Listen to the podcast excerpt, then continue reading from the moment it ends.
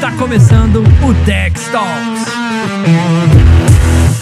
Olá, sejam bem-vindos a mais um Tech Talk. É um prazer ter vocês aqui novamente. A gente está no nosso 14 episódio. Episódio anterior, a gente teve uma conversa muito legal com o Sérgio Habib, da Jack Motors. E hoje eu estou aqui com o Jefferson Floriano. Jefferson ele é corretor, ele é fundador e CEO da Via Direta, é uma corretora bem interessante, vocês vão conhecer mais a forma que eles trabalham, qual foi a jornada deles até aqui. E contando um pouquinho do Jefferson, só um, um, um, um, um abre-alas aqui. O Jefferson ele é formado em administração e jornalismo e ele, de 90 a 97, foi gerente de vendas regional da FCA, que é o grupo Fiat Chrysler. E depois, em 96, ele fundou a Via Direta. Tudo bom, Jefferson? Tudo bem, bom dia, Emir. Prazer dia, estar aqui meu. contigo. Prazer meu, obrigado por aceitar aí nosso papo. A gente sempre, sempre chama os amigos quando a gente inventa umas roubadas, né? e aí não podia faltar. É, Jefferson, a gente estava aqui conversando um pouquinho no off. É, tua, como foi essa, essa, esse teu começo? Você falou que começou muito novo lá no, na FCA, né? Na Fiat, no é. Fiat Chrysler. É, eu vou até contar um pouquinho antes. Ó, tá. Eu trabalhava no Itaú, ali no centro de São Paulo, na, na, no departamento de importação. Na época eu fazia a faculdade de comércio exterior. Tá. Né? Que fazia sentido na época. Mas eu sempre tive na veia que eu ia trabalhar numa montadora. Meus pais, né? Meu pai trabalhava na, na Volkswagen, São Bernardo, meus irmãos também. E eu tinha esse, esse desejo. Mas não rolava uma vaga nunca. Né? E aí, o meu cunhado foi trabalhar na, na, na Fiat, ali no escritório regional da, da, da Paulista, uhum. no prédio ali do lado da, da Olivetti. E aí, um dia, fui selecionado ali para participar de uma, de uma vaga. E aí, demorou um pouquinho e tal, porque o processo meio com, complexo, meio longo, e acabaram me chamando. Porra, foi uma alegria gigantesca. Só que eu entrei lá, cara, entrei com 20 anos. Entrei bem novinho, tinha acabado de fazer 20 anos. E fui cuidar de uma coisa que eu nunca tinha feito na vida, que era distribuição de veículos do estado do Paraná. Eu comecei cuidando só do Paraná, mesmo Caramba. estando aqui na, na Paulista. Uhum. Mas, cara, foi desafiador e foi muito legal. E lá, esse processo de venda, né, era venda pro concessionário. Era. Era para definir qual o, o portfólio que o, que o concessionário ia ter na loja dele. Já tinha Chrysler na época? Não. Não, era só Fiat? Era só Fiat. A Fiat, é, é, eu digo que eu entrei lá em quarto lugar e saí quando ela estava em primeiro. Cara, é um belo resultado. Não sei se eu influenciei muito. Pô, que legal. Mas e, foi assim. E, e, e, aí lá dentro, nesses sete anos, como que foi o, a, a, jornada? O que que você, que que você viu de interessante, né? O que que você trouxe de lá para tua vida, né? O que que você aprendeu lá dentro? Cara, a coisa mais bacana é assim, além de gostar muito de carros, desde uhum. aquela época até hoje, é, eu fui conhecer um, várias coisas que eu nunca tinha ouvido falar na vida, nunca conhecia. O processo de distribuição e abastecimento de estoque do concessionário é, que, que, é óbvio que todo mundo já deve ter uma ideia de que ó, a montadora manda aquelas carretinhas para a concessionária, a concessionária é que faz a venda final para o consumidor. Mas todo esse processo de distribuição, qual que é o mix que vai? É. Né? Porque o mercado tem esses lances também, né? Tem, tem, tem ano que vende bem um modelo, tem ano que não vende. Né? Por exemplo, hoje e a montadora dia, tem ele pronto é, no pátio. hoje, precisa... hoje em dia vende SUV, o SUV vende bem, mas e os sedãs? Ah. E a montadora, se ela produziu, ela tem que pôr na rua. Então, era, era um processo de negociação junto com os concessionários.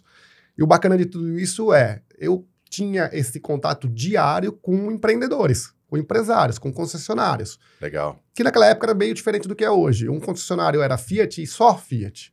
Ah, o tá. Quem era Ford era só Ford. Depois é que foi, né, foi, foi evoluindo isso e os caras foram se tornando multimarcas, multi-empresários. Né? Tem gente gigante aí no mercado. É, tem gente que tem, você entra no site da, de uma delas tem todas as montadoras, né? Exato. Ele representa exato. todas elas. É, e como é que você foi parar no mercado de seguros? É, depois de alguns anos eu fui promovido, né? Saí da, dessa, dessa distribuição. Eu cuidei do Paraná, depois cuidei de São Paulo. E, e aí o processo, processo natural é você se, é, subir um cargo e virar um gerente comercial, um gerente de setor. Tá. Então eu fui cuidar de um certo setor, né? Depois esse setor, claro, ele mudava para você atender o maior número de concessionários possíveis, mas tem um limite de atendimento. É, então eu atendia lá 10 concessionários, de São Bernardo até Pindamonhangaba, por exemplo. Uhum. É, e aí, se você atende dentro da Fiat, você atende em, você vai lá fazer com que o cara compre o plano de ação. Um plano de ação que é estabelecido todo ano junto com a montadora. Tá. É, eu vou crescer tanto, eu vou aumentar meu showroom, eu vou vender tanto carro zero, tanto carro usado, eu vou vender tanto de peça para atender o consumidor na oficina, eu vou atender tantos carros em garantia. Quer dizer, tem lá milhares de informações que são tratadas junto com a montadora, junto com o concessionário todo ano. E o gerente de setor vai lá ver se isso está sendo cumprido.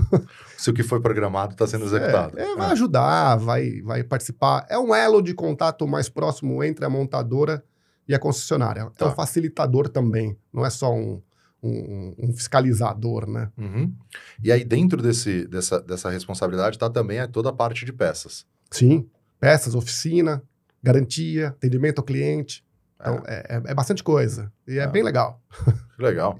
É, eu, tenho, eu tenho bastante curiosidade, assim, em entender melhor isso, porque é, tenho amigos que trabalham com oficina e, variavelmente, eles compram peça das, das concessionárias. Sim. E, e, assim, como prever, né? Óbvio que, sei lá, capô de um carro popular, você tem que mandar um monte, porque é o tipo de batida que é a mais comum, para-choque, capô. Agora, o que a gente vê hoje, no momento que a gente está vivendo, é uma quebra muito grande nessa cadeia, né? Então É. tem carros, assim, às vezes, peças simples do dia a dia, seis meses de espera, né? É, você depende de vários fatores, né? Você depende principalmente do produtor daquela peça. Sim. né, que, que produz é, é, e, e fornece aquilo ali para que o, o cara tenha garantia, e não só garantia, a reposição normal, né? É, você tem fatores é, que são externos, que você tem pouco controle, mas você tem um fator que nós, na época, tínhamos controle, que era fazer com que o concessionário tivesse o estoque mais, é, o estoque médio mais próximo do ideal para que ele tivesse uma, aí, é, uma demora pequena, Tá. né? Um atendimento de 3, 4, 5, 10, 15 dias nos extremos. Porque essa é a experiência que ele vai ter da marca, né? O Exato, consumidor. Né? Exato. E, e- e ele, ele compra essa peça? Compra. Ele já fica com ela comprada, ela Sim. não fica consignada, não fica. É, existe uma programação de estoque, existe o estoque né, físico, Tá bom? existe uma programação de, de compra e existe. ist- Aí tem, né? Já faz muito tempo que eu saí de lá também, mas existia já uma, um sistema que. que- Circulava de, essas- É, de emergência. Então, se o cara. Se não fosse um problema tão grande assim como é hoje, causado pela pandemia, mas Sim. Por exemplo, o cara precisou de um motor de, sei lá, de, de Siena, Uhum. que, que já saiu de linha. Ah, eu tenho lá em Taubaté. E o cara aqui na Moca que tá precisando. Pô, então aciona e o cara compra dele, em vez de comprar da montadora, que vai demorar Legal. muito mais. Entendi. Não é um produto que se tenha. O cara não vai comprar 10 motores desse e deixar no estoque, não faz sentido. Sim. Nem a montadora vai ficar produzindo E um não monte vale a pena para produzir. É. porque já saiu de linha. Então você tem essa, essa busca inteligente entre, a, entre os parceiros, entre a rede, né? Muito legal. E o que, que você identificou dentro, do- vivendo né, mais na rua, nessas concessionárias, o que, que você identificou de oportunidade que te fez ir para o mercado de seguros? É, então, essa também é uma história legal. É, visitando as concessionárias, você, é, a gente vivenciava o dia a dia dos caras. Então, além de tudo que a gente é, é, fornecia ou tinha de interesse no plano de ação, tinha coisas que não tinham nada a ver com a gente, mas interessava. Por exemplo, por que, que o cara lá, o fulano lá da, da, da Zona Leste, lá de, de São Miguel Paulista, vende mais peças que o cara aqui do Ibirapuera? Uhum. Aí você descobre, pô, peraí, ele vende mais peças porque ele tem um acordo com a seguradora. Ele fechou o acordo com a seguradora para dar um desconto maior, a seguradora só compra dele e fornece para todas as lojas credenciadas. Porra, a seguradora não está no meu escopo. Mas Legal. achei interessante levar essa, esse conhecimento para, as- para outros concessionários que queiram né, vender mais peças. O desconto pode ser maior, mas no volume o cara tinha Olha. ainda uma margenzinha boa. E é interessante você descobrir coisas que tá fora do, do, do, do seu campo de atuação. E aí foi que eu fui me interessando por outros assuntos. O cara, na concessionária, o cara vende acessórios. Acessórios a montadora não fornece. E ele faz acordos, ele vende acessório, ele consegue também capitalizar um pouquinho mais. Né? A gente sabe a diferença, a margem de lucro dos caras no final das contas é muito baixa. Sim. Então, quanto mais o cara trouxer de, de, de inovação, de outros produtos que o cliente quer comprar, né? É quase um cross-sell, né? Sim. Que a gente fala bastante. E ele inclusive. consegue agregar no momento que a pessoa já está disposta, Disposta a gastar. comprar, é. Pô, o cara vai botar em sulfilme. Por que, que deixar o cara sair para colocar em sulfilme? Por que, que o cara a gente não vende aqui dentro, não instala aqui dentro? Sim. Né? E aí vai. Nisso surgiu o interesse por seguro. Pô, e aí eu, como curioso, sempre fui, comecei a estudar o assunto. E uma das, da- das, das sócias de uma das concessionárias, que fala em Poá, inclusive, nem são mais eles os, os concessionários da região, é, é um outro empresário hoje, ela tinha acabado de se tornar corretora de seguros. Tinha feito o exame, tinha aberto a corretora. E eu falei, curioso, falei, porra, eu, eu, eu tenho interesse de conhecer um pouco mais, de aprofundar um pouco mais nesse assunto. Aí ela falou, tem uma caixa aqui com os livros que eu estudei. Você quer dar uma lida? Aí eu falei, ah, dá, dá pra mim aí dois, três livros. Cara, e eu comi os livros. Em duas semanas eu tinha lido que é os livrão assim, ó, grande assim. Eu comi os livros. E aí eu voltei, devolvi pra ela, ela falou assim, ai, você não vai ler não? Eu falei, não, eu já li. Tem mais? É. Ela falou, então leva a caixa. E me deu a caixa toda. E aí eu comecei a ler bastante, eu falei, pô. Ela, e aí visitava ela cada 15 dias, mais ou menos. Ela, por que, que você não presta o exame, já que você gostou tanto do assunto? E eu, puta, prestar o exame pra quê, né, cara? Ah, sei lá, presta o exame. Se você passar, você vai ser habilitado a ser corretor de seguro, mas não quer dizer que você precisa virar corretor de seguro. Sim. Falei, ah, tá, legal. Aí chegou lá numa parte mais difícil. Aí minha irmã foi trabalhar na Mais, no Grupo Sinal, Uhum. para vender seguro. E eu já atendia ao Grupo Sinal na época também pela Fiat. Sim. E aí, visitando lá, tal, conheci um outro cara que era supervisor de lá e estava começando a corretora da, da- do Grupo Sinal, que é a AST. Sim. E aí ele falou, pô, eu prestei cinco vezes o exame e nunca passei. Você não quer estudar comigo? Então, já que você está curioso, minha tua irmã falou que você está estudando, que você está curioso no Caramba, assunto. que legal. Vamos estudar junto? Falei, vamos, cara. Tinha umas coisas bem complexas mesmo. Cálculo de, de incêndio, cálculo de, de estatístico, era bem complexo. Bom, estudamos junto lá por umas três, quatro semanas. E fomos pro exame. Meu filho tinha acabado de nascer, bebezinho. Uma semana inteira de exame aqui na, perto da Paulista. E aí que fizemos junto os exames. Eu passei em todas e ele reprovou de novo. cara, o que, que eu fiz? Pô, já passei, né, cara? É o destino, né, meu? Deixa eu ver aqui o que, que tem. Vou abrir a corretora. Isso 95. Meu filho nasceu, noven- meu filho nasceu em novembro de 95. Você ainda estava na, Tava na Fiat. Fiat. 96 eu abri a corretora. E ainda tava na Fiat. E aí, legal. Abri a corretora, mas não sabia o que fazer com aquilo. Abri pessoa jurídica mesmo. Sim. Mas continuei na Fiat, né? Tava seguindo carreira. Tava indo bem lá, né? e aí, cara, ó, que, o destino é muito louco, né? Numa, numas férias do, do, de um colega, geralmente quando tinha férias, chamavam um outro colega, né? Era- nós éramos, éramos em 10 gerentes de setor. Tá. Que atendíamos toda São Paulo, é, Vale do Paraíba, interior, uma parte do interior, até Bauru. Bauru para frente era outro regional. E toda a Baixada Santista. Toda mesmo, até o litoral norte. E aí um colega saiu de férias, ele atendia um grande grupo aqui de São Paulo, na época, que é o grupo Mirafiore, que já não existe mais, mas era um maior grupo da eu época. lembro do nome. É. É, tinha 23 concessionárias, era um primeiro grupo multimarcas, né, que até escondia, botava no nome do um, o nome do outro da família, pra não falar que era Comecei. deles mesmo. Não podia na não época, né? podia. É, não é que não podia, não estava escrito em lugar nenhum que não podia. Mas não era. Mas se você abrisse uma Ford sendo Fiat, você nunca mais ia conseguir nada na Fiat. Então eles meio que Entendi. é, não não estava escrito em lugar nenhum, mas, Mas não era. é, são regras não escritas, né? sim. E aí, cara, olha que engraçado. O meu chefe, como eu já tinha o grupo Sinal aqui, que, é- que é um grupo gr- que já era grande na época, não era tão grande quanto hoje, mas já era um grupo bem importante. Era São Bernardo, São Paulo, Moca. E aí, meu chefe falou: pô, você, já atende o grupo Sinal, né, e atende interior, você não vai atender o Mirafiore, eu vou botar outro cara para atender o Mirafiore. Esse cara chegou lá, o, o presidente do grupo falou, ligou pro meu chefe e falou assim: não, não, não quero esse cara não. Pode trazer. Ele chamava eu de Thomas ainda, por causa do presidente americano, Thomas Jefferson. Ah, é? Pode me mandar o Thomas. Manda o Thomas aqui que eu não quero saber desse cara, não. É. E, puta, ficou um- uma saia justa, né, cara? Aí ele falei, pô, deixa que eu atendo, não tem problema, né? Não vai, não vai deixar o cara lá.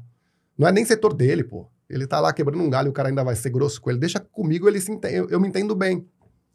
E, aí, cara, engraçado, meu. Dois, três dias que eu fui lá, eu descobri algumas coisas que eles estavam fazendo que não- que estavam erradas. Estavam pagando o carro. Que a gente, quando fatura carro pro cara, a gente dá um crédito. Tá. Então, não sei como funciona hoje, mas o cara tinha, média, 45 dias de juro zero. Tá bom. A partir daí, ele começava a correr um jurinho pra gente, e esse juro ia aumentando com o tempo. Então, era um prazo bacana para ele vender e não pagar juros, Uhum. né? E ter esse, esse capital emprestado pela, pela nosso financeiro da, da Fiat. É, era bem interessante.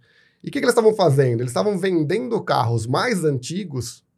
é, Quer dizer, eles estavam baixando os carros mais novos que, que, que eram juros zero E né? deixando no estoque um. e deixando no estoque os carros mais antigos que estavam com juros já quatro, cinco vezes maior do que os carros de- depois de 45 dias, por exemplo. 46 dias era um pouquinho. Aí lá 180 já era um montão. E aí eu fui mostrar isso pra ele, falei, "Ah, tá vendendo o mesmo carro, não faz sentido. Porque se, eu- se fosse dar modelos diferentes, mas assim, é o mesmo carro, sabe? Sim. É, tipo, você tá vendendo... é, Você tá escolhendo o item na tua fila é errado. né? É, você tá pegando é. o final, você que Aí, pegar- fiz uma conta rápida pra ele, ó, quanto é que você tá perdendo aqui? É, você, teu financeiro devia estar olhando isso aqui com, com lupa, né, cara? Aí ele, porra, é verdade, eu vou ver isso aqui. Aí, no outro dia, conversando mais abertamente, ele, pô, a gente, né, nesse ecossistema que a gente tá trazendo para dentro da, da nossa concessionária, a gente tá, tá indo muito bem com o despachante, tá trazendo uma boa grana pra gente, a gente tá indo muito bem com o cara de acessórios, tá trazendo uma boa grana pra gente, mas a gente não tem nenhuma corretora de seguros ainda. É nosso próximo passo. Ah, Na hora. aquelas pastinhas 007, sabe? Velha, Aham. surrada. Plá, abri e falei, agora você tem. Eu não sabia o que fazer com aquilo, tava parado, louco pra empreender. Apareceu a oportunidade. 25 anos, cara, de idade. O cara Pô, falou, Fantástico. o cara falou, o que, que você quer? Eu falei, a regra é tua. Você que é o dono dos pontos de venda, eu tenho a, a empresa. Vamos ser sócio. 75 pra mim, 25 pra você. Eu, fechou. O que ele falasse também tava fechado, né? Você entendeu, cara? Eu abri mão, né? É o que se faz muito hoje também, né, cara? Sim. Quando você vê. é, Aí que é a loucura, né? É, Quando você vê essas- esses grupos, ah, comprei, troquei ação. É, é exatamente isso. Sim. A gente tá falando de uma forma aqui mais fula, mas é. É o mesmo movimento. Só Sim. que é mais organizado, né? Os tempos melhoraram, tem né, os M&As da vida, fusões, aquisições. Mas foi isso que aconteceu. E aí, naquele momento, o que você começou a fazer foi contratar gente para colocar na concessionária. Desesperadamente. Desesperadamente.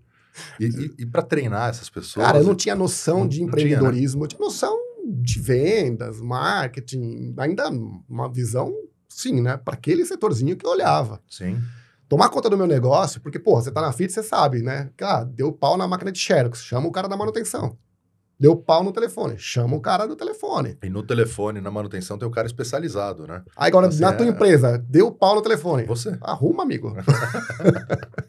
Tá vazando o cano. Tá bom, tô indo. Você entendeu? É, e aí eu falava, pô, não tem pra quem chamar, né? É, comigo mesmo. Legal. Mas assim, só pulando etapa. Aí eu Aham. voltei pra Fiat e fui lá negociar, né? Ah, tô saindo. Eu, vocês me mandam embora ou eu peço a conta? Puta, os caras demoraram um tempão pra decidir. Eu fiquei lá um tempão. Trocaram meu carro, trocaram meu celular, me deram notebook, coisas que eu. O carro já tinha, mas. E o celular, mas notebook nunca tinha tido. Eu falei, mas pra que vocês estão me dando isso? Eu tô saindo. Não, Fizeram de tudo. Pensa é. bem. Eu ta- Eu tava indo bem, mas eu era muito novo, cara. E eu sabia que pra eu chegar onde eu queria, ia demorar bastante tempo. Tá. E assim, quanto é bastante tempo? Hoje, eu tenho 51 anos. Hoje, 10 anos pra mim não é nada. Naquela época eu tinha 25, cara. 10 anos pra mim era mais do que um terço da minha vida. Sim. Era muito tempo. Sim. Então eu, eu imaginei, puta, vai demorar 10 anos pra chegar num cargo bacana aqui e ganhar o que eu, que eu acho que eu mereço. Não tenho tempo pra esperar isso. Então, tenho amigos lá até hoje, né? Alguns estão na Volkswagen, inclusive, é, em cargos bem, bem altos. É bem bacana ver essa evolução dos caras. Mas não me arrependo de nada. Eu acho que foi uma jornada bem bacana. Aprendi muito E empreender é um negócio que você já tinha vontade. já. Porque você comentou no, no começo que teu pai e seus irmãos trabalharam também na Volks. Sim. Que tinha alguma referência de alguém que tinha empreendido Não. na família? Não. Não. Era uma vontade tua. Meu pai chegou a ter um negocinho, um lava rápido, mas Aham. não era do não era não era um negócio não era meu pai não era empreendedor então teve lá rápido durou super pouco tempo durou um ano eu eu ainda ajudei mas é, eu era muito novo tinha 17 anos nessa época. Então foi a minha única experiência com empreendedorismo foi essa. Mas eu sempre fui um moleque de vender as coisas. Então é, se eu via um óculos escuro de segurança por exemplo eu falei pô isso aqui deve ser bacana para vender como óculos de sol. E fazia isso desde os 10 anos. E aí puta fui vender Fui vender jornal, cara. Meu, eu pegava jornal na casa do, do- das famílias para vender para feira, para feirante embrulhar. Peixe. é, é. Exato. Então eu tinha um canalzinho lá de um, de um primo de terceiro grau lá que fazia isso. E aí eu comecei a fazer isso na mão primeiro, depois na sacola, depois eu fui com carrinho de feira, quer dizer, eu fui, eu fui inovando. Que legal. Foi Isso- aumentando os volumes. Isso com 12, 13 anos, cara. Caramba. Você entendeu? Então tinha um pouquinho disso na veia sempre. A gente é de uma família pobre, mas ninguém nunca passou fome, Aham. né? É, Mas sempre quis buscar o, o teu negócio, fazer. Sim, sim. Ah. Queria muito. E, E assim, quando eu viajava, né? Quando eu, pô, eu fazia Pindamonhangaba, por exemplo, era uma, uma das concessionárias que eu atendia. Que, eu, Tá. ti- que eu tinha muito prazer, inclusive, de atender, porque o, o cara era um cara inovador e era do interior. Eu achava isso sensacional. Ele fazia coisas muito mais legais do que os caras estavam fazendo aqui em São Paulo, na época. Uhum. Isso há 25 anos, 27 anos atrás. E, só que eu voltava de lá, é, é um- é uma volta solitária, né? E um, e um longo caminho.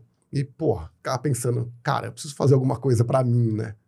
Esse contato que você tinha com, com empreendedores, com empresários, era, era bem interessante, né? Muito interessante. Porque eram, assim, grandes negócios, né? Nem, não tem uma concessionária, sei lá, poucas são as concessionárias hoje em dia, eu não sei como era antes, que é, o cara tem uma concessionária. Normalmente são grupos, né? São, Naquela época tinha bastante gente que tinha uma só. tinha, É, alguns lugares de interior eram bem pequenas. É, e a gente atendia Paraná, né? Então, Paraná, como as distâncias eram grandes e as concessionárias eram pequenas, então a gente tinha cara que vendia 10 carros por mês. tá. Era bem raro, mas tinha. No Paraná tinha mais, era menos raro do que São Paulo. O, o, o- mas eram mundos muito diferentes, né? Formas diferentes de você pensar um mesmo negócio, né? Exatamente. Ah. Esse que é o louco. Esse que é o Aí, louco. aí você pegava o grupo Sinal, o grupo Mirafiore, caras empresários. Uhum. O cara não era um. Tinha muita gente no Paraná, por exemplo. Eu só estou citando exemplo do Paraná porque era onde eu atendia, tá? Tem- existem- existiam vários exemplos parecidos no resto do Brasil. Mas tinha cara que só queria ter a Fiat lá para falar para a cidade que ele era dono da Fiat. E era, Entendi. entendi. entendeu? Na Tex, né, o que a gente percebe, assim, é, é parecido com isso. Você fala assim, é, por exemplo, esses dois que você falou, a, a Sinal e a Mirafiore. Mirafiore, é, os dois eram, os dois são muito grandes, os dois eram muito grandes e provavelmente tinham estratégias e formas muito diferentes. Então você fala, bom, eles fazem a mesma coisa, eles vendem a mesma coisa, da- inclusive da mesma marca, Uhum. né? Mesmo produto. mesmo produto, com as mesmas regras, seja políticas, o que for, e fazem de forma muito diferente. Na Tex, no começo, a gente tinha a impressão, por a gente ter vindo de corretora, que a gente entende, assim, eu entendo de corretora, né? Eu já sei como é que funciona, a corretora cresceu, que não sei o quê. Só que você vê que são muito mais diferentes do que iguais, né? Certo, Então, exatamente. o- o- os exemplos que você tem formam um repertório, mas não tem receita, né? Não, tem um não tem modelo que você fale, não, eu vou fazer assim que vai dar certo. É, o que, eu acho, o que eu achava muito bacana daquela época, eu ainda acho Aham. bacana, é, no meu setor, inclusive em seguros, é, é você estar em grupos, isso para quem tá, né? Estar em grupos, ter lá um órgão, é, não é regulador, vai, mas um, um órgão, tipo, lá a gente tinha lá o escritório regional. Além Tá. disso, tinha associações, né? Na época chamava, deve chamar até hoje, Abracaf, que era a Associação dos Concessionários Fiat, ficava ali no Pacaembu. Ali eles estavam sempre tentando trazer bons exemplos, né? Que, aonde, ó, lá em Tatiba o cara consegue fazer isso, isso, isso e funciona muito bem. Sim. Por que, que você não consegue, não tenta fazer, um, um- replicar um modelo parecido aí em Bragança Paulista, que é muito semelhante, Uhum. né? Ou, sei, em Pindamonhangaba, Taubaté, São José dos Campos. Por que não em São Paulo? Então, tem coisas que eu acho que dá, sim. Por exemplo, eh, há 12 anos atrás, a Minuto nasceu. Sim. A gente olhava para aquilo e falava, cara, eu não sei, mas isso, se der certo, é muito caro. eu não consigo fazer. Né? Hoje você olha para aquele modelo, porra, primeiro, ficou muito mais barato de fazer. Ainda é caro, mas ficou muito mais Muito barato. mais barato. Tá? E dá para você fazer em pequenos, em pequena escala. Uhum. Né? Lá talvez não desse. Sim. Tanto é que algumas ficaram pelo caminho, que Sim. tentaram fazer, e a Minuto foi se reinventando é, a cada dia. É, a gente faz uma coisa muito parecida. E a gente acreditou que dava para fazer, mas a gente começou pequeno, Uhum. bem pequeno. E, e, e, e aí, e aí para a gente é, dividir essa, essa história que eu conheço uma parte. E aí você focou em concessionária, focou em É. automóvel, foi construindo essa carteira de concessionárias, chegou a ter quantas concessionárias? 23 23 concessionárias. ao mesmo tempo. Quem eu conheço que trabalha em concessionária é uma maluquice. É uma maluquice. Várias regras diferentes para cada uma, cada grupo ou cada dono de concessionária quer um modelo diferente de remuneração. São remunerações normalmente agressivas, que você às vezes nem, nem ganha na primeira, você tenta na renovação né, fazer, o que é Nas bastante renovações. incerto nas renovações. em três Se der gerações. sorte. É, como que foi essa, esse período, essa experiência? E aí você pivotou isso para o modelo digital, né? É, demorou para pivotar, na Sim. verdade. Eu nem sei se é pivotar também, porque a gente vende mais ou menos a mesma coisa, só mudou o canal. Uhum. né? Então nem sei, nem sei se se chamaria realmente de pivotar. Mas assim, é bacana. É uma história bem louca, porque naquela época, para vender seguro novo, você precisava de canal. Tá. Qual é o canal para vender seguro novo? Quem vende carro. É, para mim, né? Aham. Era meio óbvio. Trabalhava em montadora, conhecia uma série de concessionárias, né? E consegui fazer acordo com um grande grupo. Pô, tá, tá com a faca e com o queijo na mão, Tá né? lindo. Só sim. que não. e aí você tem a, a, a- a árdua tarefa de contratar pessoas e treinar pessoas. Primeiro, a gente chegou em 97, bem no começo de 97, botando o computador numa mesinha dentro do salão de vendas ao lado dos vendedores de carro. Sim. Todo mundo achava isso muito esquisito. Porque naquela época ainda se fazia conta no- no- na cartelinha de taxas, tabelas e tudo mais. E e eu aprendi a fazer assim para passar no curso, mas nunca eu ia fazer, eu ia usar aquilo Sim. já tinha seguradoras que tinham sistemas, forneciam sistemas para a corretora, então a gente comprou computador para cada concessionária, contratamos uma pessoa para cada concessionária, treinamos ela, mas óbvio, tinha poucas seguradoras para vender. Né? Tinha três ou quatro que tinham sistemas, então a gente, vamos vender três ou Quem quatro. tem? Não, não tem como vender outra que não tenha. E aí é um grande desafio, pô, porque você tem 23 concessionárias, 23 máquinas, 23 regras diferentes, 23 gerentes de vendas diferentes, centenas de vendedores. E o vendedor faz o quê? Depende do carro, o seguro inviabiliza a venda do carro. Perfeito. E aí o que, que acontece? O cara esconde a venda. E aí, quando você vai ver o cliente, o cliente já está saindo da concessionária, você não teve acesso a ele. Como é que você vai vender um seguro se você não tem acesso a telefone, a nenhum dado do cara? Então, você não vende, você perde a venda. Só que você paga pela nota.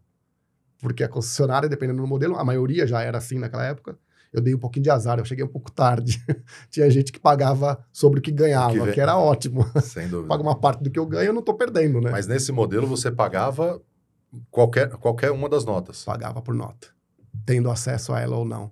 Caramba. E foi duro, porque foi muito tempo assim. E aí, com o tempo, né, cê, cê- é óbvio, você vai aprendendo, vai, vai é, tendo retorno, retornos melhores, vai, vai fazendo mais é, amizade com, com. Quanto mais tempo você ficava na loja, melhor, porque você faz amizade com o gerente, com os vendedores, aí. né? E, e, e, tava, e tem que estar sempre presente. Então, isso ajudava a melhorar a conversão. Mas não era certeza. Uhum. Para alguém te dar um balãozinho, Tá fácil. É. Fácil.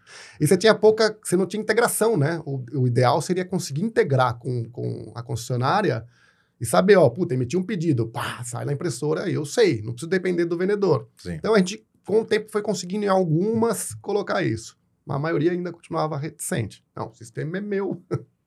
você só vai vender seguro. E no final das contas, tem um pouco de um desalinhamento de interesse, assim, nesse exemplo, né? Porque para ele, ele vendeu o carro, ele vai receber pela nota, então tá tudo certo, né? Exato. Se você vendeu ou não, não é muito problema, né? É, é.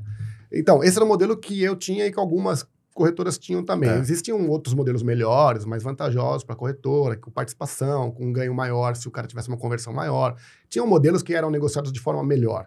Estou dizendo aqui que o meu modelo era ruim e todos eram ruins. Alguns Não, eram não, não. melhores. É, Mas, a- acho, a gente estava até falando no, no off aqui, né? Tende ao infinito a quantidade de modelos que já se criaram com, com, com, com concessionária, né? É, e aí foi aprendendo nesse modelo que momentos, algumas de- deveriam valer a pena, tinham um melhor engajamento, outras nem tanto. Exato. É, esse é o duro momento, né, da gente, a gente conversou inclusive aqui antes também, o duro momento de você chegar e falar pro olhar para a carteira, olhar para aquela para aquela pra aquele monte de parceiro e falar, puta, desses quatro aqui não vale a pena. É. Então eu vou declinar. Eu vou sair, não vou renovar. E aí é, é como é que fica teu planejamento? Sim. Porque você está pronto para trabalhar com aquele volume. Se você derruba quatro fornecedores de clientes novos, vai, vamos Uhum. para exemplificar. Você tem que mudar tudo, internamente também. Então, era muito ruim para fazer planejamento naquela época, né? Até pouco tempo, é, por causa disso. Então, a gente entrava, todas as concessionárias que a gente entrava, a, gente- a negociação era difícil, né? Você sempre acabava disputando com outros é, corretores que tinham outras contas diferentes. Então, às vezes, você- tinha que pagar um pouco mais do que você estava disposto, de que você achava que era justo, porque senão você não entrava Entendi. E aí você esperava, pô, mas pelo menos se eu converter, sei lá, 20, 25%, eu empato no segundo ano. e aí, pô, quando você começa a converter 10, você fala, não, cara, isso aqui não funciona mais. Porque não tem como converter nunca mais. Eu vou passar 10 anos renovando que... E quando que você começa a ir pro digital? Foi meio que coincidência. A gente começou a ir pro... A gente já fazia algumas experiências é, meio que na mão, Tá? com Google Ads, Facebook e tal, mas assim, nada muito estruturado. Fazia experiência, vai lá, investe, né? Patrocina alguns anúncios É e difícil, né? e caça o lead. É. Ah. Depois, putz, vamos comprar lead de um fornecedor indicado, não, não converte. Vamos, vamos. E assim, entramos no programa da Porto, que tinha ali Legal. o, o. Eu nem lembro mais o nome. Mas tinha lá um programa também que fornecia leads pra gente, era mais estruturado, mais bacana. Aquilo ali me abriu o olho. Falou, opa, aqui tem alguma coisa. Ainda não era aquilo, mas já demonstrava que aquele negócio tinha evoluído muito. E aí a gente deu uma organizada, arrumamos um bom parceiro que estava mais estruturado, inclusive, do que a Porto ainda, que nos tinha, que nos fornecia um lead um pouco mais quente. Tá. Só que mesmo assim a gente teve que começar pequeno. Uhum. Começa com trocamos de sistema. Foi na época que a gente trocou, inclusive, a gente Boa. saiu do antigo fornecedor, né? E viemos com. fechamos com o teleporte. Né? O que ajudou, inclusive, a gente ter o cálculo mais rápido, ter o multicálculo. Né? Em 30 segundos a gente tinha 16 seguradoras calculadas, isso ajudava bastante. É muito louco porque a gente fala disso hoje em dia para qualquer pessoa que entrou no mercado agora e é óbvio, né? Mas é, no momento que você faz a mudança é brutal a É diferença. brutal. né? É brutal. Ah, Mas a gente volta nesse assunto para falar de migração, e tudo mais, que é Cara, uma história É bacana. É, a história é meio triste. história longa. e, e aí você com esse, com esse parceiro, que, pode falar quem é? Não, Pode, pode sim. É a Zipia. A Zipia, legal. Já mudou de nome três vezes, mas Já. hoje chama Zipia. Você deve conhecer como Smart, a Zipia, ou, e Queen no Street. Como? Queen Street. Queen Street, que era a multinacional. É, E aí, com eles, é, o- é- é uma operação que funcionou e que você começou a... Eu acho que funcionou por vários mais. motivos, né? Tá. Eu digo que. Né, eu, já, eu já. Eu tento. Você já sabia mais fazer também, né? É, um componente exato, de... é. exato, é. Já tinha aprendido um pouco mais, já tinha conversado com colegas que estavam fazendo, e que estavam dando certo. Eu acho que isso é o primeiro passo de qualquer um que quer fazer isso. Sim, É primeiro ir mentorar por aí, sim. sabe? Vai, bota o sapato na rua e vai, e vai gastar um pouquinho, porque vale a pena. Então, eu conheci alguns modelos que estavam funcionando e vi que a gente tinha que fazer daquele jeito. Tá. Puta, eu tenho que contratar duas pessoas, eu tenho que colocar sistema multicálculo, eu tenho que colocar o sistema do parceiro, eu tenho que colocar duas telas, eu tenho, eu tenho que integrar o máximo possível esse negócio. E esses caras não podem olhar para o lado para a operação da corretora.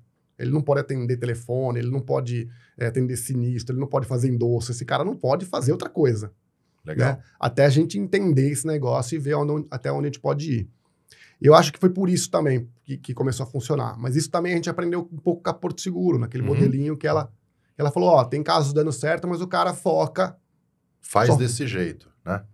fa- Exato. E a gente fica meio que reticente, não, faz desse jeito nada, vou botar É. um cara da renovação para fazer. Não dá certo. Não vai funcionar. Né? É, mas a gente é muito teimoso, né? Sem dúvida. Então, porque Sem tinha pra Fala, não, caramba. eles não deu certo porque tinha... ah, ah.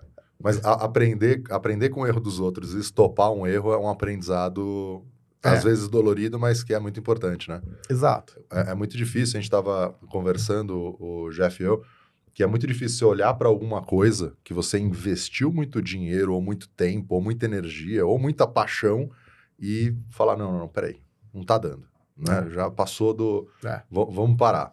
É, É. horrível. É horrível. é uma Sentimento sensação horrível. horrível. É, De frustração. sim. Só que precisa. Sim. Precisa. E precisa, às vezes, até para você dar um passo para trás, até para dar três para frente depois. Sim. Mas com mais estrutura, com mais aprendizado, em todos os setores. O Jeff, eu- é, o que eu acho muito interessante nas conversas com você, dois pontos. Primeiro, você sempre está trocando muito com outras pessoas, contando, ouvindo tal. E, e eu acho isso muito legal. Já teve um tempo no mercado de seguros que as coisas eram meio caixa preta. Ninguém dividia, né? O cara tava dando certo e não contava para ninguém e tal. E eu percebo que você não faz isso, né? A gente já fez várias lives juntos. Eu, e eu escuto muita gente, às vezes, tô conversando com o corretor, fala, ah, eu tava conversando com o Jeff, ele me contou que tal coisa. Então, assim, ele não tem, não tem isso. E outra coisa é, tua empresa, a forma com que você conta da corretora, me parece muito uma empresa de tecnologia, no sentido da velocidade, da forma de pensar as posições. Por exemplo, a gente tem uma, uma pessoa em 2021 que foi nomeada como Chief Growth eh, Officer, né? Que é a Michelle. Uhum. E isso muda completamente, né? Muda completamente. A forma com que você está olhando para o negócio tradicionalmente, né? Como é um, uma corretora de seguros tradicionalmente, né? É. Essa, essa, essa pessoa, por coincidência, é minha esposa. Sim. Mas é, não é por isso que ela veio, não. É porque ela era do mercado, ela já era, já era gerente nacional de vendas, já comandava uma equipe de mais de 70 pessoas da área de tecnologia, mais Hum, voltada, legal. mais voltada para era uma health tech, Aham. que tem um pouquinho mais de tempo, mas é uma health tech bem bacana. Hoje deve estar com uns 400 funcionários. É, e, e, e, e assim, e lá ela trouxe pra gente, a gente tá- ela sentia a minha- a necessidade, ela sentia o meu. o meu, é, eu tava sofrendo, sabe? Quando Sim. você fala, puta, eu preciso fazer tanta coisa, mas não tenho braço, não sou um polvo, né, cara? E, e é, é duro você falar, você desenhar planejamento e depois você não ter gente pra executar, Sim. né? Aí você fala, puta, eu preciso de processo, mas eu não, não tenho. Quem que eu vou parar para É. fazer processo? Pô, não- é, É quase igual a história que É eu te contei no, no off, depois a gente traz de volta aqui. Quando você precisa. Você tem vários projetos bacanas para implementar, mas você não tem um head de, de, de inovação e projetos. aham, Não vai nada para frente, Sim. né? Porque você vai querer dar isso na mão do, do, do, do head de, de, de seguros novos e, e de, de fidelização, mas o cara tem já todas as, as tarefas dele. Não tem como ele ficar olhando para isso. Ele vai até olhar porque você tá mandando, mas. Não, ele não consegue ser dono no sentido assim, de ter propriedade, foco, energia naquilo, né? Ele É. vai dividir a energia dele, o resultado vai ser metade. Se, Exato. se, se tiver, vai ser metade do que deveria. É, mas assim, acho que o mais bacana que a Michelle trouxe, né, além da experiência dela e do prota- protagonismo que ela, que ela em pouco tempo, né, nunca tinha trabalhado com seguro na vida, mas conhece de pessoas, conhece de, de processos, conhece de planejamento, conhece de vendas. Então, entrou no negócio, o negócio estava indo para frente, estava evoluindo, estava crescendo bastante. Né? Mas a gente estava olhando e falando, porra, a gente precisa escalar melhor isso. Porque não adianta só eu vender, eu preciso dar qualidade, eu Tá. preciso fidelizar. É, é, tem muita coisa para ser feita, ainda tem. Mas naquela época, então, imagina. Sem E dúvida. a gente entra na meio da, né, a pandemia tinha acabado de começar, isso foi em junho, mais ou menos, de 2020 que ela veio. É, e aí foi bacana porque ela trouxe outros conceitos que eu não tinha, que é trazer os advisors.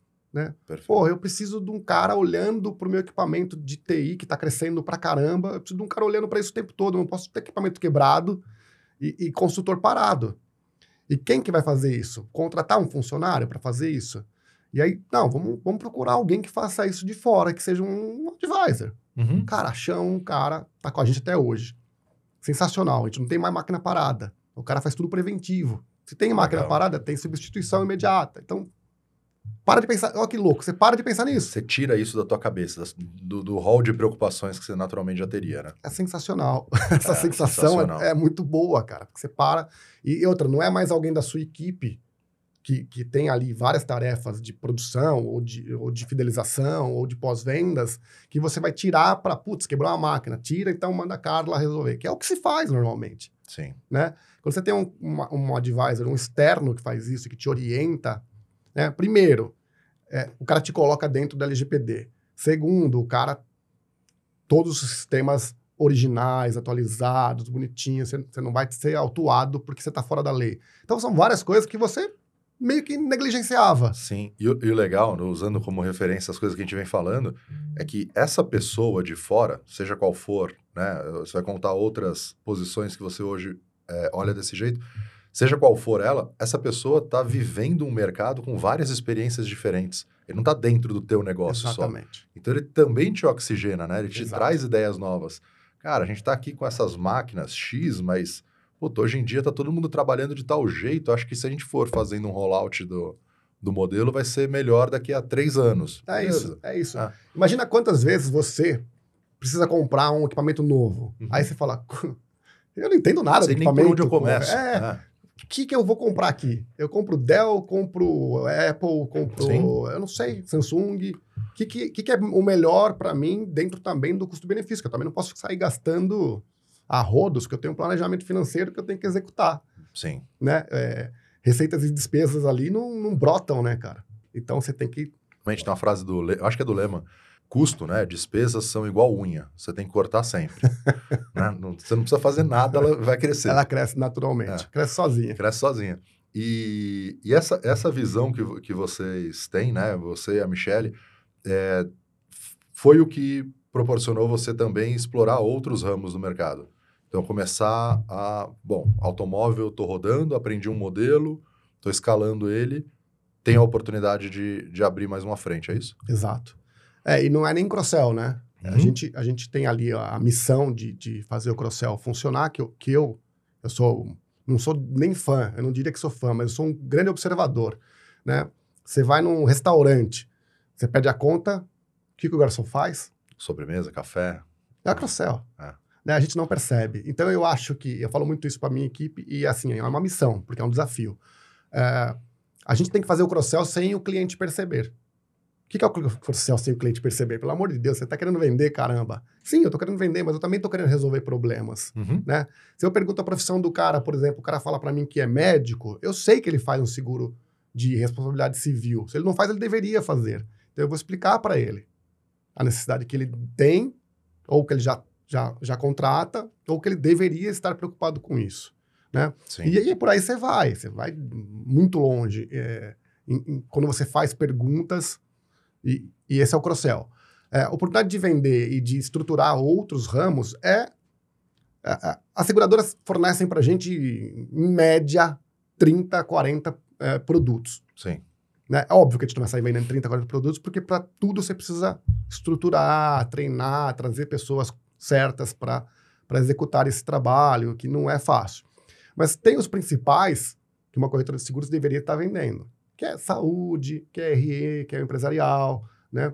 Então, a gente saiu sim dando uma estruturada nisso, dando uma melhorada, mas a gente vem ainda aprendendo. Aprendendo, É, é. porque é um grande desafio. Ah. né? O automóvel veio meio que no sangue, parceiros Uhum. e tal. A gente deu uma mudada no, no- no canal, mas a gente já vendia, já tinha uma carteira. Sim. Então, o desafio agora no automóvel é diminuir churn, é, é fidelizar mais, é conseguir mais indicações. Eu, você estava falando de diminuir churn. É, é, A, gente, algum tempo atrás, eu não lembro exatamente o ano, mas teve um ano que teve isenção de IPI e tudo mais e reduziu bastante o valor de veículo também. Uhum. E, e a gente teve alguns clientes grandes que o cara só vendia novo. A renovação dele era. Sei, se, o- se o cliente quisesse muito, ele renovava lá, porque eles não estavam fazendo muito esforço.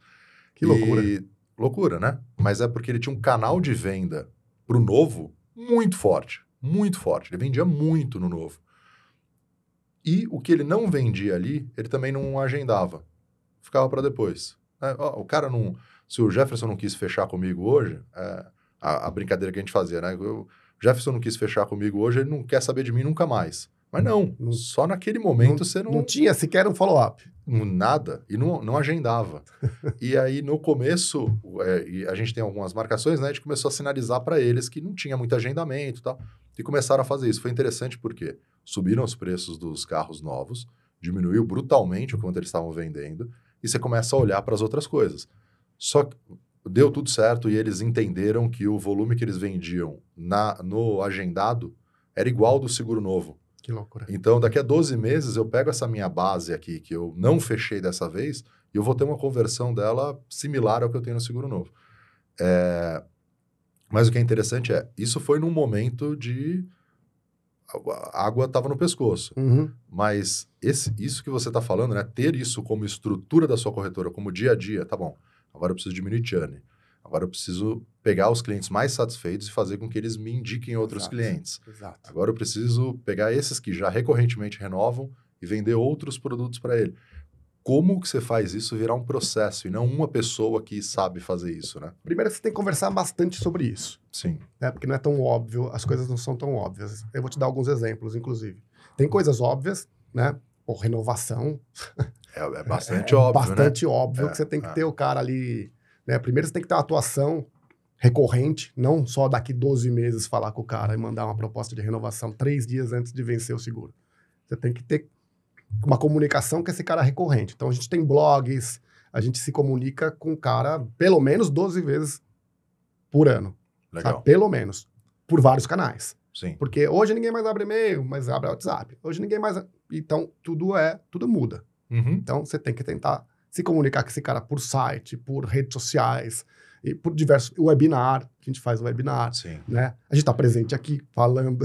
sim. É, então, isso é uma das coisas. Outra coisa é, olha só como que é interessante. Tem muita gente que não quer fazer o cross-sell, ou não faz, e eu era um deles até outro dia. Por quê? Porque, puta, vender seguro residencial não dá dinheiro. Isso é a máxima do mercado. Todo Sem mundo, dúvida. todo corretor vai te falar isso. E é verdade. não é mentira. Só que um cliente que tem mais do que um produto com você, a, a, a, a- a probabilidade dele te abandonar sem te comunicar, que é o maior problema, que é um churn de verdade, Sim. é muito grande. Ele só tem um produto contigo. Então, putz, eu vou lá na Caoa, a Caoa dá seguro agora no carro, o carro já vem com seguro. Eu cancelo só, nem te comunico. Esse é o maior problema, que você não tem oportunidade de falar com o cara, Sim. de falar com o cliente e de mostrar o porquê que você é importante para ele.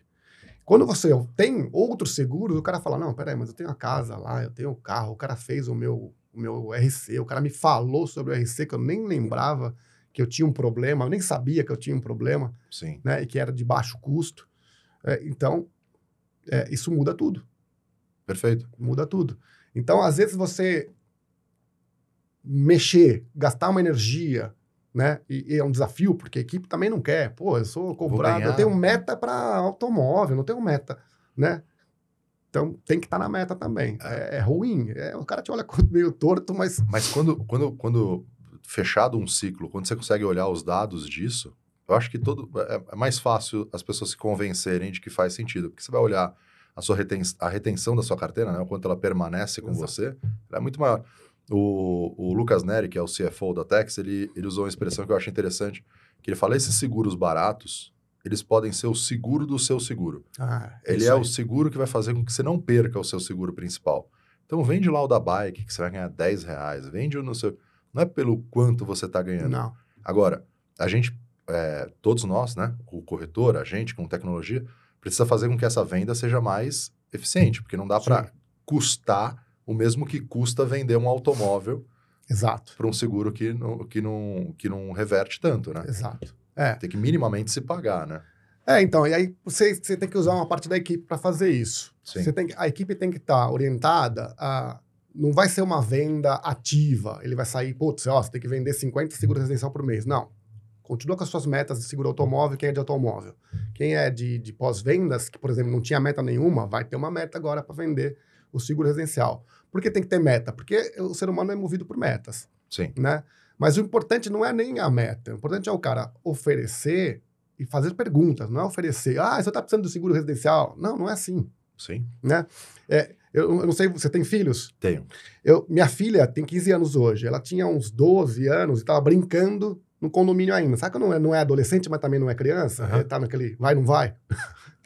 E aí, uma das brincadeiras inteligentes da turminha dela era tacar pedra no outro.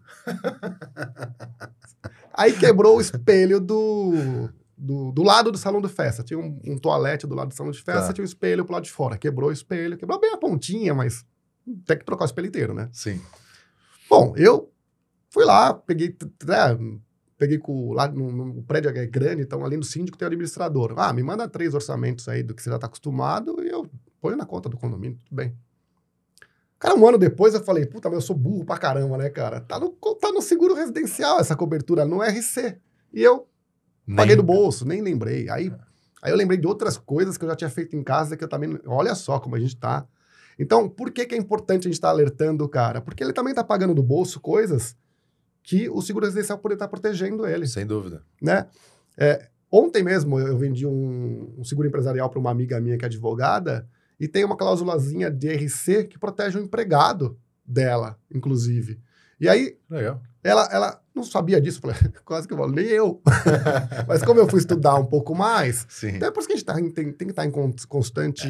é, Acho que o maior um dos maiores desafios é o corretor ajudar, facilitar, fazer com que a pessoa de fato use o seguro. é, Porque acho. aí a percepção, ah, o seguro você paga para não usar. Não, você tem que pagar para usar.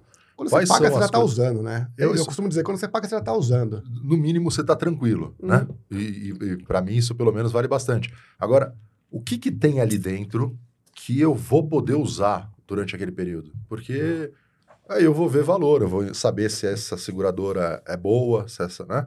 Então, é, como a gente pode permitir que, que as pessoas consumam mais, né, o seguro. E não Ah, seja sim. aquele negócio só no evento, o- no item 1 da, clau- da, É, da essa pólice. semana, por exemplo, eu, semana, semana não, duas semanas atrás, é, minha esposa fez orçamento que você vai trocar umas luminárias da sala. Aham. Eu falei, ah, já aproveita e faz orçamento para trocar ali do hall que tá queimando, né? O hall é, é o hall exclusivo. E já queimou três lâmpadas de quatro. Daqui a pouco ficar no escuro. Ela fez orçamento, o cara. Olha só, eu pedi pra fazer orçamento. Ah, ficou 300 reais lá fora pro cara trocar e tal, as lâmpadas, mão de obra, tudo bom. Aqui ficou mais tanto. Eu falei, 300 reais? 300 reais? Não tem, o seguro da Porto não faz isso? É, o residencial? Ela, não sei. Eu falei, acho que faz. Aí eu liguei pro cara, liguei lá na assistência, cara, não, trocamos sim. Aí eu falei, comprei, comprei as lâmpadas, o cara trocou. Um abraço. Acabou. Cara, economizei 300 reais, que eu gasto isso por ano. E aí tem o encanamento que Isso você aí, pode ir cara. lá, você tem o vaza, caça-vazamento, você tem a caixa, a caixa acoplada, cara. Quase todo apartamento dá problema de caixa acoplada uma vez por ano, pelo menos. Sim. E a gente que trabalha com isso, hum, às vezes Não passa lembra. batido. É, é. Não Ah, lembra. É, então, assim, essa é a nossa missão, de Essa é tentar, nossa missão. de tentar. Aí, tá- aí não é nem tentar, tem que estar sempre lendo bastante sobre o nosso ramo, tirando um pouquinho, tirar, pegar aquele ócio criativo Sim. Para ler essas coisas. O que, que tem dentro do. O que, que atende? Uhum. E aí informar o cliente sobre Sim. isso. Olha só que bacana, essa cláusula cobre isso, isso, isso e isso. Você É. já precisou usar um seguro empresarial desse que custou 400 reais, a menina pagou no seguro empresarial dela, completo. Um seguro com cobertura de meio milhão para... Maravilha. É, É. protege equipamento. Hoje em dia tem cobertura de home office que protege o equipamento na casa do teu empregado. Você faz o seguro aqui da Tex, ele protege o, o equipamento na casa do teu funcionário, inclusive em trânsito, se ele for roubado. A maioria das pessoas faz seguro de cada equipamento. Fica um absurdo Sim, de cara. Sim, sim. O, o, o, é, é interessante como tem essa- essas oportunidades. O que, você- o que a gente vê normalmente, até na comunicação em rede social, é muito vendendo o produto. É. E se você conta essa história, É, essa história é replicável. exato. Então, essa história, com certeza, eu vou contar em casa, eu vou contar no escritório, eu vou contar. E a gente tem percepções, às vezes, por uma experiência que a gente teve, um contato com o seguro, que aquela é a regra. Então, aqui na Tex, quando desenvolveram o seguro residencial, o pessoal falou, cara, acho que está errado o, o, o retorno das companhias no ambiente de homologação. Eu falei, por quê? Falaram, não, porque o preço não faz o menor sentido. É muito É barato. muito barato. Porque se meu carro custa 3 mil, como é que minha casa, com todas essas coberturas, enfiei tudo lá, custa 500, É. né? E é muito barato mesmo. É muito barato E as mesmo. coberturas são sensacionais. Sim. E que as pessoas pouco, pouco falam sobre isso. 15% só da população brasileira faz seguro residencial, que é uma pena, porque o uso não é só quando explode a casa. O, Sim. o uso, você não vai usar o seguro residencial só quando roubam o seu apartamento, porque é, é óbvio que é raro, e é por isso que é barato. Por isso que é barato. Mas por, por um módico, né, uma quantia tão módica assim, você não vai ficar protegido, você não vai ter uma assistência que, que no mínimo vai te garantir que você não vai ser roubado Sim. né? Porque quando você traz o encanador, o encanador da seguradora não tem nenhuma intenção de meter um orçamento em você, cara, porque não é você que vai pagar, é a seguradora, Sim. que meio que tem tabelinhas para isso, Já né? tá tudo certo. É. É. Eu costumo comparar, inclusive, com o seguro de... no- que no seguro de vida é a cláusula é, de assistência a velório, por exemplo. Tá bom? né? As pessoas quando entram num velório, logo morre um parente próximo, as pessoas entram para comprar as coisas que vai fazer o velório, cara, ninguém pede desconto. Sim. Você tá num momento fra- fragiliz- fragilizado. Você quer comprar e se livrar daquele problema. É. Aí você compra o caixão que o cara falar, você compra a flor que o cara Aí. fala. É, é. Cara, isso custa 5 reais por mês na cobertura do seguro de vida. E a seguradora cuida de tudo. Então, esse é um tipo de coisa que a gente tem que falar assim mais vezes. Não é só por querer vender. É porque é nossa missão também, Sem dúvida. né? Sem dúvida. É, de proteger essas pessoas de, de- desse achaque, né? Para mim é um achaque. É, tem- acho que o meu, meu foi meu cunhado perdeu a mãe no ano passado. A neta que foi cuidar do velório. Porra, gastou 50 pau. Ela não pede, vai pedir desconto pro caixão da Não. avó, pô. Não. Ela quer E- o melhor. E, e qualquer coisa, a- a- é isso. Você quer o melhor. Você vai falar, não, não, não vale, não, por ela. né? Mas não é essa a relação, né? Exato. Mas numa, numa hora como essa, ninguém Só que quando você bota um terceiro pra ver isso, aí tira Isso. a emoção da jogada. acabou. Né? É, teve uma, um pai de uma amiga, uma amiga nossa que morreu há duas semanas atrás. A gente foi. Fazia muito tempo que eu não fazia isso. Aliás, eu não- acho que eu nunca fiz isso, só, só paguei, né? Uhum. Mas aí nessa, a minha esposa foi mandar, vou mandar uma coroa de flores, né? Pra eles e tal. Ela entrou e falou: Meu, você sabia que custa 1.800 reais a coroa de flores? Eu falei: Não, não é possível. Esse é o tipo de coisa que ninguém leva pra casa ainda. Sim, Você joga fora. Você fica ali 4, 5, 6 horas, depois você joga fora. Não é possível que custa isso. Ela falou: Tem coroa de flores de 1.800 reais. Tá vida. Impressionante, né? É impressionante. É, é. E, e, é, assim, eu vejo, eu uso muito paralelo no mercado financeiro, né? E a gente vê que eu não, a gente liga normalmente para um corretor, eu quando ligo para o meu corretor, falo, tudo bom, eu queria uma cotação para o meu carro. E aí você já vai falando o que você quer. Você não chega no médico e fala, ó, eu quero tal coisa. Você não chega no, no mercado financeiro, né? Você chega no- na sua corretora e fala, ó, até pode falar, né? Compra tanto de coisa, mas normalmente você. Peraí, mas por que, que você quer? Qual é a estratégia? O que, que você está. Então, assim, no, no- mercado de seguros, esse papo que você falou, que às vezes não acontece, ele é. Em todos os outros mercados, ele é muito normal. Uhum. Então não é. Ó, eu queria, eu queria o seguro do meu carro, ah, que legal, tal, quê. mas você para na garagem, é prédio ou é, ou é casa? Então, assim, num bate-papo, dá para você entender várias dessas coisas, né? E já ir futuramente ofertar outros produtos, né? O É, que for. é. Eu, eu acho que, assim, tem um pouquinho de culpa da- das corretoras nossas, eu me incluo também nisso, Aham, né? Porque a gente tem que treinar e treinar e treinar e treinar, Pra sempre. treinar de novo. isso. Na Tex também. em tempo todo lugar. treinando, tempo todo conversando, e não é aquele treinamento de faça o que eu tô mandando. Não, não, não, não. É, é, é despertar, no- é, o- é o cara concordar que aquilo é o melhor pro, pro segurado e daquela forma que funciona melhor. É, as seguradoras, com esse negócio de colocar perfil na gente desde a década de 90, engessou o negócio. Todo mundo, puta, cara, me deixava muito triste ver todo vendedor. Tem, reside, mora com o mesmo. Não sei nem ouvir o cara tava falando. É. Tem pessoas de 18 a 25 anos que moram na residência com o senhor. É uma pergunta Porra, que é a cara. palavra que muda, né? Uma palavra que muda o sentido do negócio. Fala, caramba, A gente cara. já tentava na corretora falar assim: Foi o jurídico que escreveu. pergunta a mesma coisa de forma diferente. Sabe? Quase, quase, quase É, uma é, piada, Ah, né, é, cara? é, é. Fala a mesma coisa, mas não fala desse jeito. É. Porque todo mundo fala desse jeito. É chato pra Chato caramba. pra caramba. É o que a gente faz no Nimble, é o que a gente faz em algumas ferramentas, né? É, é, qual ano você tirou sua habilitação? Tenho a menor ideia. né? Tenho a menor ideia. Você acha que eu, eu, eu tinha 18 anos? Data da emissão Se da vira. RG. É. Ah, cara, quem pergunta isso? é, é. Quem sabe isso? pra né? quê? Não, É. muda nada. Não muda nada. E, e- e vo- vocês fizeram, ô, Jeff, no começo do ano, uma reunião para alinhar o- as projeções, né? Assim, o que que, qual é o planejamento? Fazer um kickoff do ano. O que que você aprendeu com isso? Como que tem sido, né? Terceiro mês já do ano, tá funcionando esse planejamento? O bacana é o seguinte: a gente, é, em dezembro, a gente fez o planejamento financeiro, a gente levou os líderes para uma, pra um- uma chácara, Tá? né? a gente deu algumas tarefas para eles trazerem algumas prontas para a gente desenvolver em três dias de plane- planejamento financeiro mesmo. Né? E no último dia a gente revisou, e sem brincadeira, foram 199 linhas dos 12 meses. Claro que ele, ele, não, vai, ele não é extremamente fixo, mas ele é muito próximo do que vai acontecer esse ano. Então lá a gente projetou crescimento, eh, gastos, desenvolvimento, com equipamento, com impostos, com tudo. Uhum. Previu tudo, em, eh, em geral. Então, o kickoff foi para apresentar isso para o resto do time, né?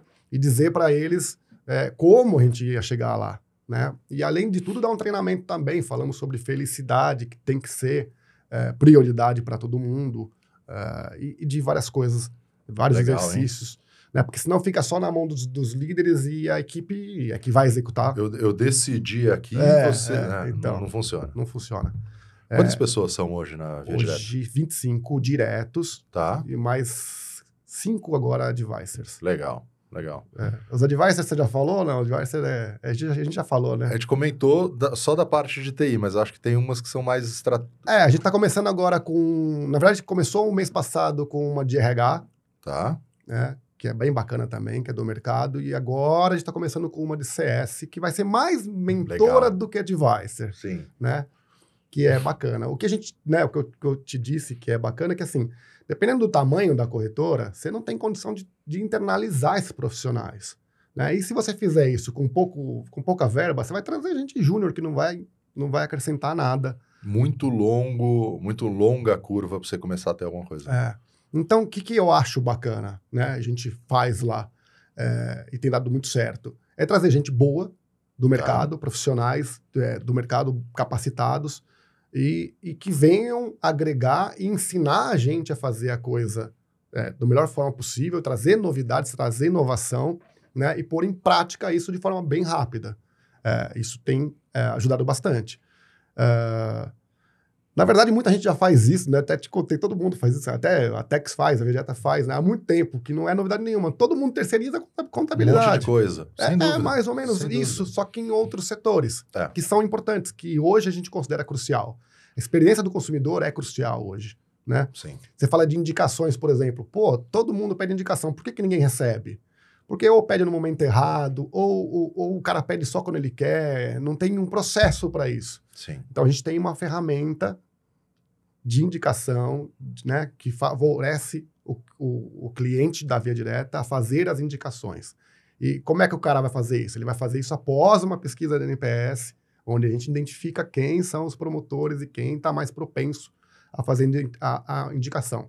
E o que a gente ganha com isso? A gente ganha com isso que às vezes a gente descobre que tem alguns caras que estão puto com a gente, Sim. né? E a gente vai trabalhar também esse é uma cara. oportunidade maravilhosa, né? Exato. Você gente- poderia não descobrir e ele ir embora. Não, É. porque você tá olhando só pros promotores, Não que legal, nada. só quem, só quem me ama que eu vou dar É, carinho. é. Não, tá errado. Tá errado. E aí você descobre que o cara que não te ama, ele não te ama por motivos, às vezes, só de mal entendido Sim. verbal, ou de, ah, o guincho demorou da seguradora tal. E aí é- não tem a ver com a corretora, mas é óbvio que a gente tem que dar atenção a isso. O, mai- o lado bom desse, desse exemplo, né? A gente já teve uma situação que a, a pessoa falava: olha, o teleporte, 6 horas da tarde, para transmissão ele sai do ar. Aí a gente falou, cara, num evento, a gente estava num evento com a montadora, e era um, um evento com as melhores, os melhores vendedores da montadora, o cara falou isso e todo mundo falou: ah, é verdade, é verdade. A gente falou, cara, mas Não- não dá para falar que estão errados, né? Tá todo mundo concordando. No final das contas, a gente entendeu ali, fazendo mais algumas perguntas, era uma companhia que estava com um problema no momento da transmissão, você transmitia, ele não voltava o protocolo, não gerava a proposta. Mas o que, que é bom disso? O bom é que, para eles, o teleporte é tudo.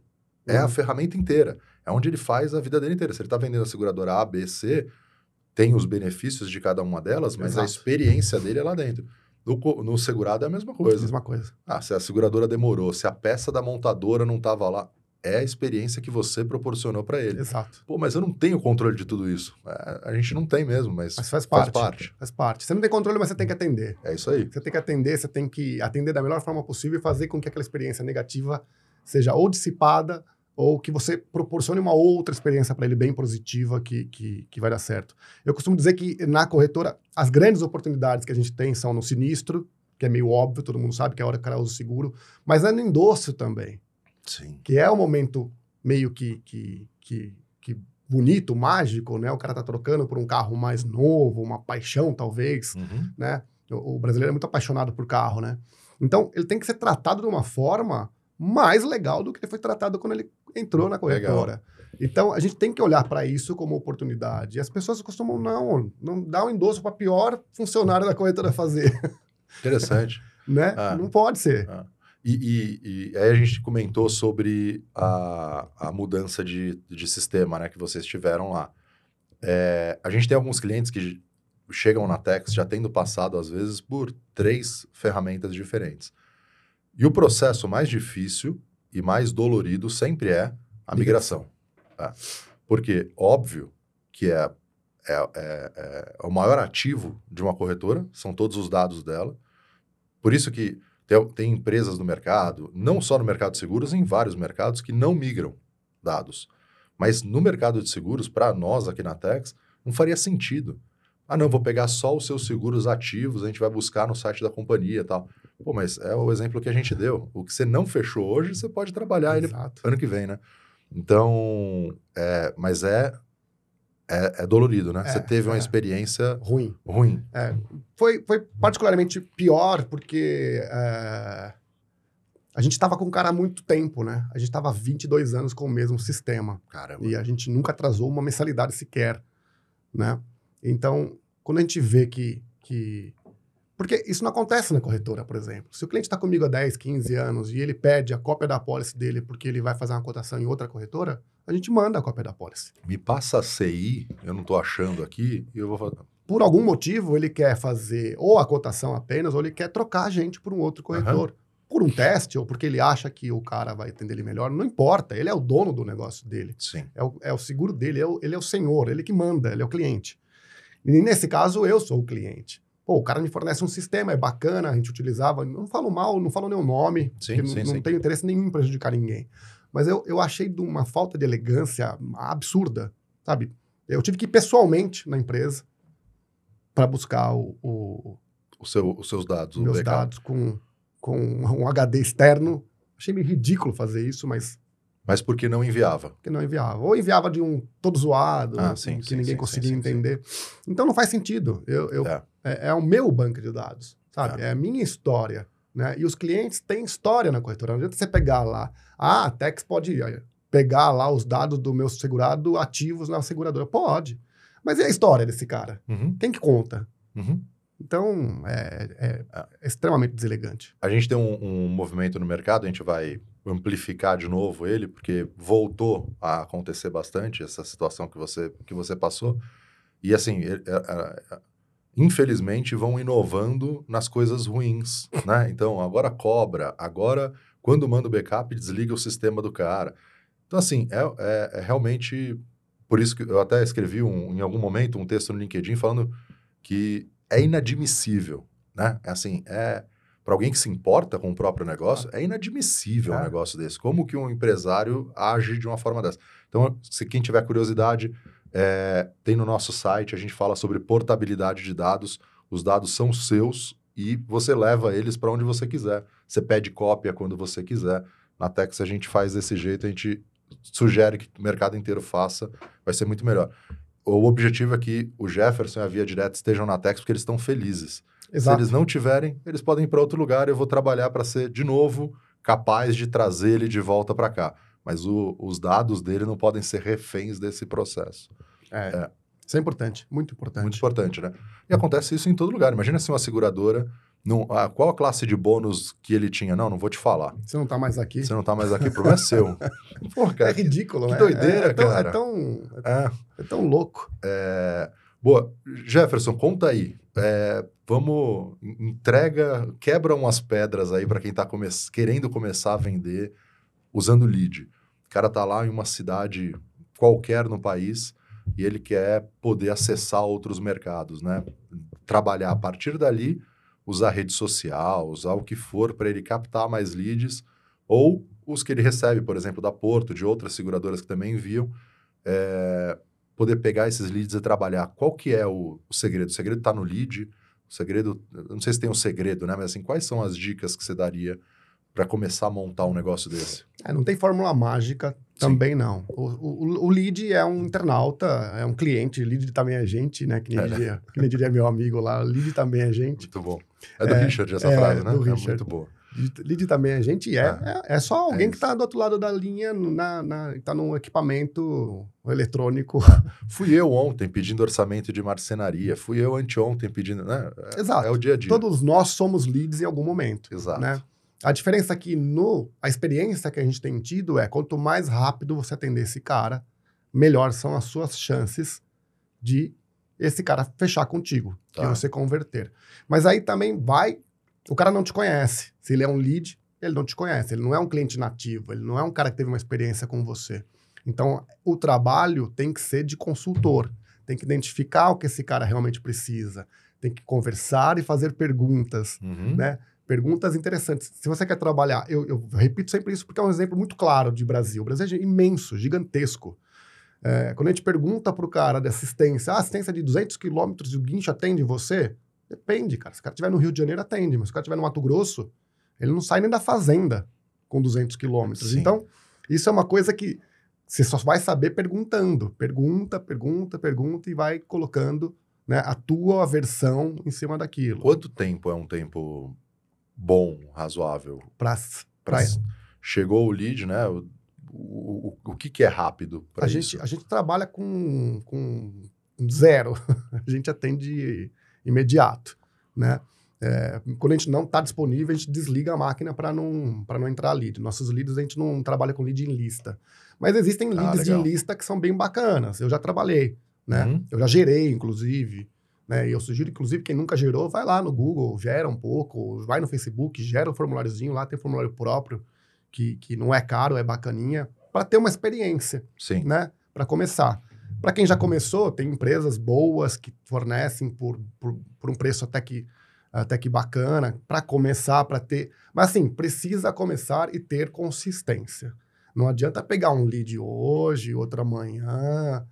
É, o cara pede cálculo, você desliga o telefone e vai fazer o cálculo lá no cada companhia Sim, demora uma hora e meia para. É. fazer um cálculo, aí liga no outro dia para dar. Você entendeu? É o meio que básico. O Tá. cara que é um. O cara quer respostas meio rápidas. Senão ele não estaria na internet te pedindo isso. Uhum. Então, quanto mais rápido você for, melhor. É por isso que é, não é puxando a sardinha aqui, não, mas ó, a gente tem. Trabalha hoje, a gente começou a trabalhar com duas telas há três anos atrás, a gente nunca mais consegue ficar sem. Não dá. Porque É. é, tudo na hora, né? E se o cara te ligou para pedir a cotação, a, a, a informação lá para a equipe inteira é não desliga. Mesmo que o cara queira sair, ó, não, eu estou terminando ele, aqui, é. não desliga. Vai fazendo a condução do negócio, vai demorar 30 minutos, 40, 50 minutos, não nada de falar, ah, beleza, pode almoçar que eu te ligo mais tarde. Não, atrasa o almoço do cara, mas dá a resposta Interessante. conduz para dar a resposta, porque ele quer. Ele Sim. vai ficar. Você não vai obrigar ele. Você vai conduzir de forma agradável, é claro, Aham. né? Mas ele quer a resposta, senão ele não tinha ligado. Então, quando ele te ligar, não desliga, Boa. né? É, a maioria prefere chat, prefere WhatsApp e tal, mas assim, tem bastante gente que ainda liga. E, e para vocês a conversão é meio parecida, independente do canal? Não, ligação converte mais. Ligação converte mais. Ligação converte. Ligação, por exemplo, eh, as conversões giram em torno de 15, depende, de 10 a 25%. Tá? A conversão de, de ligação é 25%. Caramba. Porque Legal, o, o cara tem uma legal. tendência menor de fugir, mas também depende da sua condução. E, e quando ele percebe que você é de outro estado, por exemplo, a gente teve essa conversa em algum momento, eu acho que foi com o Arley. É, como que é isso para vocês? E você percebe al- um- alguma barreira para No isso? começo a gente percebia porque a gente tinha muito medo, né, de tudo, né? Uhum. A gente tinha pouca experiência Sim. e tinha, então a gente foi desenhando e anotando tudo que era importante para a condução da conversa. É, a gente não tem problema. São Paulo parece que, que, que é um estado que tem menos, é, que as pessoas têm menos preconceito de fazer negócio. Tá. né? O Arley é um colega, eu, eu converso muito com ele, ele é do Rio. Sim. E o Rio a gente sabe que tem, tem um certo preconceito lá. Tanto é que ele resolveu esse problema contratando duas paulistas. Sim. É isso aí. Né? É isso aí. É, é, e a gente tem uma operação muito semelhante. Mas assim, no começo a gente tinha. Aliás, a gente tem até hoje, mas a gente tem resposta pronta. Quando o cara liga pra gente para dizer, ah, eu tô no Piauí, tem um corretor aqui do lado da minha casa, né? E do, que mora do lado da oficina, por que, que eu não vou contratar ele em vez de contratar vocês? Né? Primeiro que assim, se ele já tá comigo na ligação há tanto tempo, ou, ou mantendo um contato há tanto tempo, já tá fechando comigo, é porque ele prefere ficar comigo. É, esse vizinho não tá tão bem na, na tá, história. né? é, se ele tá perguntando isso, ele quer só que eu mate essa objeção para fechar Sim, comigo. Quer dizer, ele, ele já tá comigo. Né? Então a gente brinca e dá certo. A gente Aham. fala, a gente costuma dizer: olha, eu estou em São Paulo.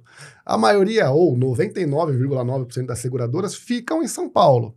Quem faz a indenização, quem paga o sinistro, ou quem paga o conserto do seu carro, ou se roubarem o cheque, sai daqui, de São Aham. Paulo. Eu tô perto da solução. Teu corretor tá perto do problema.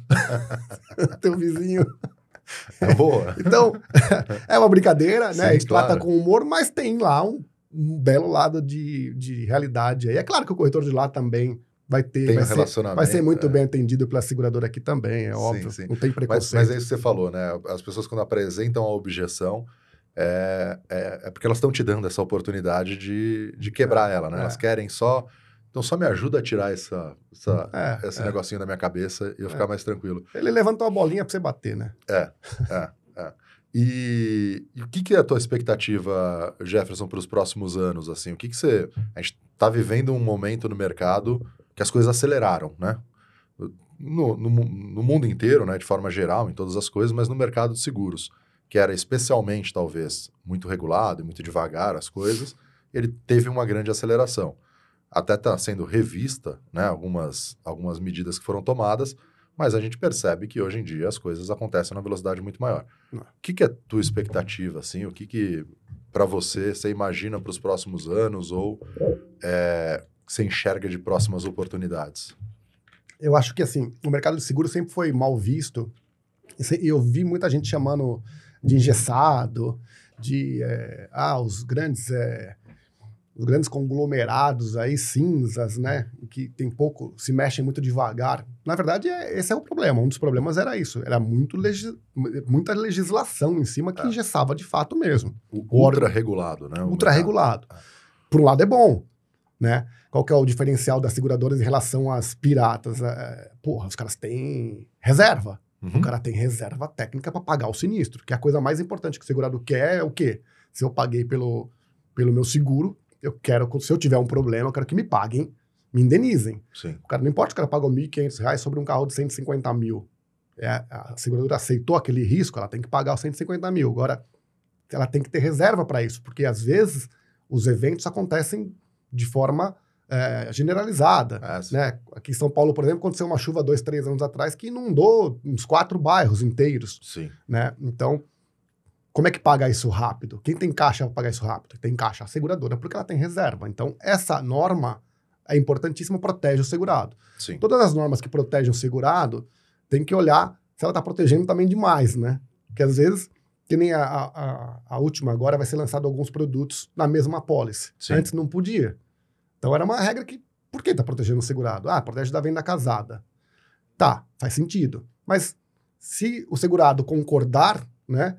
É, Tem outras formas, talvez, de Exato, proteger contra ex- isso. né? Exato, É. exato. Então, tem seguradoras lançando agora.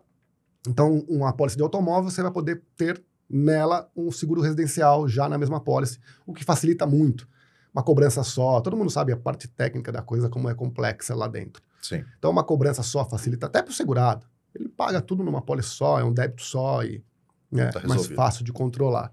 E outras coisas que, tão, que vão facilitar. Eu mesmo trabalhei ah, com algumas startups no passado que tinha um programa que, que alugava um carro que ficava parado na garagem. Sim. Te ajudavam. Não sei se você, ouviu falar disso Sim, já. sim, sim. Algumas, a MUBI foi a última delas, tinha algumas outras. é, Você deixava, o- é, não sei se era isso, você deixava o seu carro disponível Isso, enquanto você estava trabalhando. É. Um cara ia lá, se inscrevia na plataforma, no aplicativo, você como, como um usuário. E você como, ah, puta, tenho dois carros, só uso um, mas não quero vender.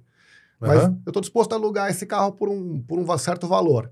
Então, era, era uma, um- uma startup bem bacana. É, E eu gostei tanto do negócio que eu acabei fazendo matéria junto com ele e tal. legal. Levei ele para algumas rodadas de investimento, porque eu gostava. A grande dor do cara é que ele não conseguia fazer seguro, porque não tinha seguro intermitente.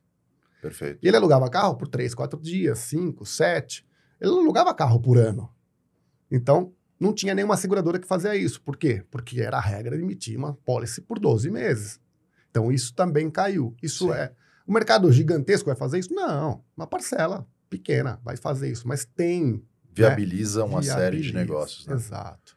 Então eu acho, eu vejo com, com muito otimismo, para falar a verdade, né?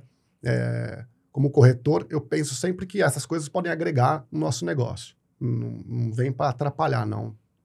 É, não tenho medo de startup, essas coisas. É. Desde que seja dentro da- das, das regras normais e tudo mais. Ok. É, as startups gigantescas também que estão recebendo bastante capital, elas de uma, alguma, num- numa certa hora vão, vão abrir, já estão abrindo, né? Cadastrando corretores. Por quê? Porque o corretor é barato. No Brasil, todas elas.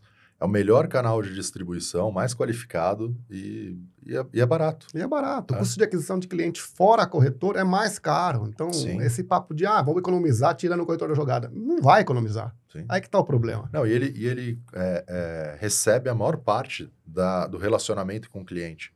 que, pô, tem um lado muito bom para a seguradora, para a empresa que estava, a seguradora estava no sandbox, mas por outro lado é um custo gigantesco, né? Sim. Se você quer, não, ó, meu modelo é ser 30% mais barato porque eu vou otimizar isso daqui, eu vou ter X pessoas.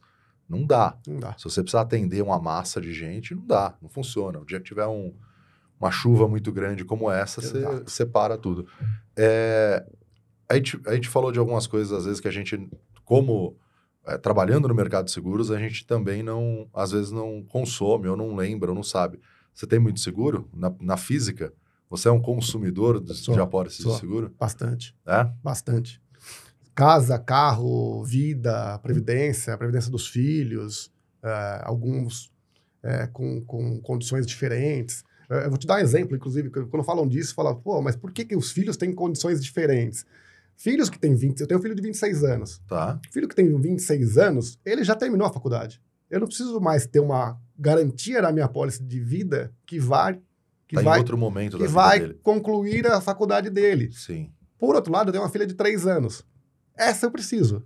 Ter uma cláusula na minha pólice de vida que beneficie. Se acontecer alguma coisa comigo, ela tem garantido o estudo dela até ela terminar a faculdade. Então, é maluco você pensar nisso, que até dentro da sua casa, você tem que ter apólices diferentes, com, com visões diferentes. Sim. Porque você tem necessidades diferentes. Então, é, é muito louco isso, né? Legal, legal.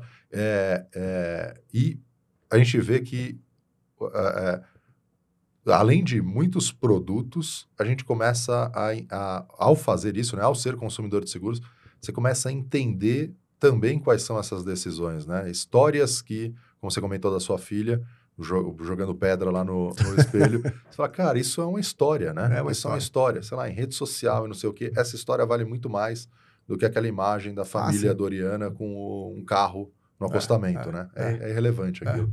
É, legal, Jeff.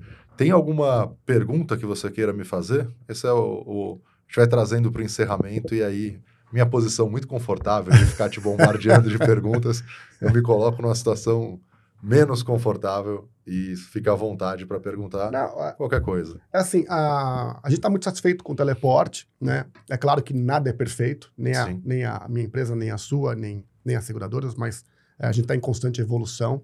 É, ah, eu acho que as empresas de tecnologia, assim como as seguradoras, ela, elas têm que estar sempre pensando em como ajudar o corretor a vender mais, né? Perfeito. Vender mais e melhor.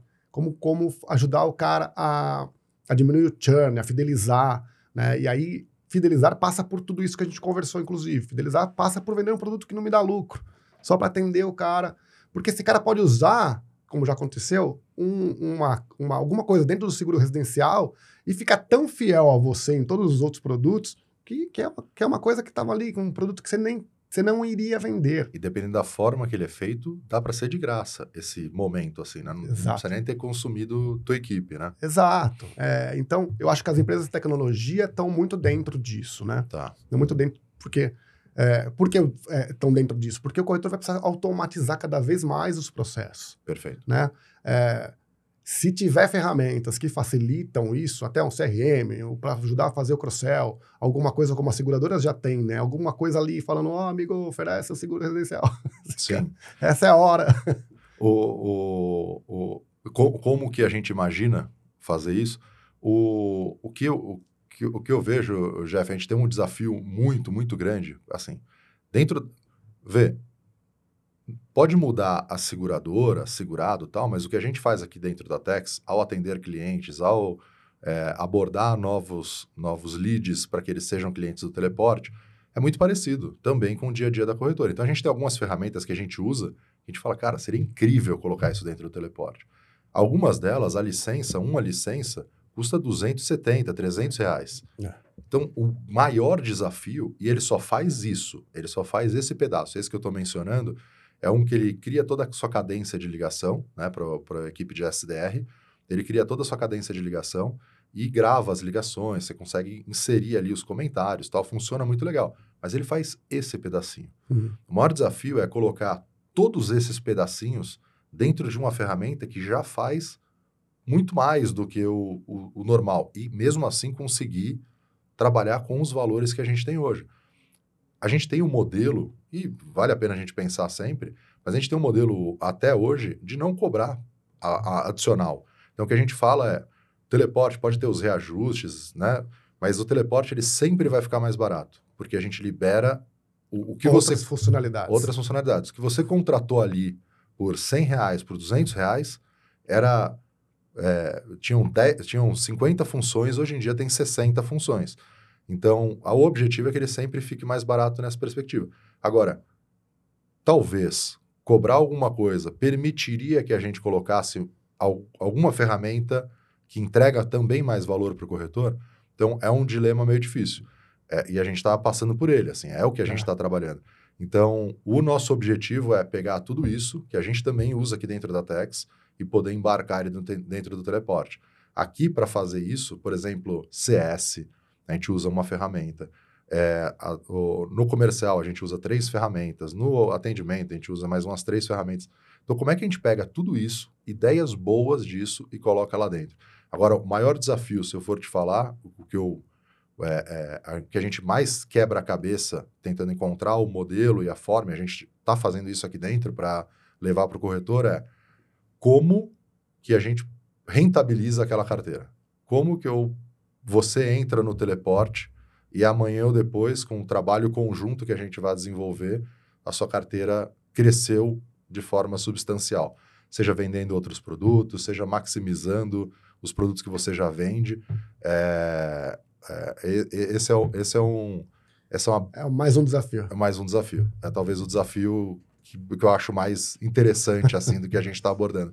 E aí entra análise de dados, né? Entra analytics, né? O BI de tudo isso mas tem um caminho bem legal para fazer isso. Como que a gente torna cada uma das operações mais rentável? Aí, a gente, aí, aí se, se, a gente cobra por módulo ou não, é, é irrelevante, porque a gente tem a capacidade de entregar muito mais valor para aquele corretor.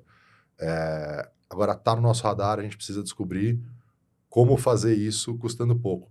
Custando muito, é, é fácil. fácil, é mas o, custando pouco é muito difícil. Esse é o problema. Quando o cara pensa em cross-sell, o cara está pensando em produtos de baixo custo. Sim. Né? É, ninguém está falando aqui de cross-sell, putz, vamos vender o seguro de galpões, de uhum. magazines. Não, o cara está pensando em atender ali o varejo. Uhum. Penso que o cara seria. Isso ajudaria ele na rentabilidade. Sim. Também, né? Porque ele faz uma venda ali, uma venda que gera fidelidade, que é fácil de reno a renovação.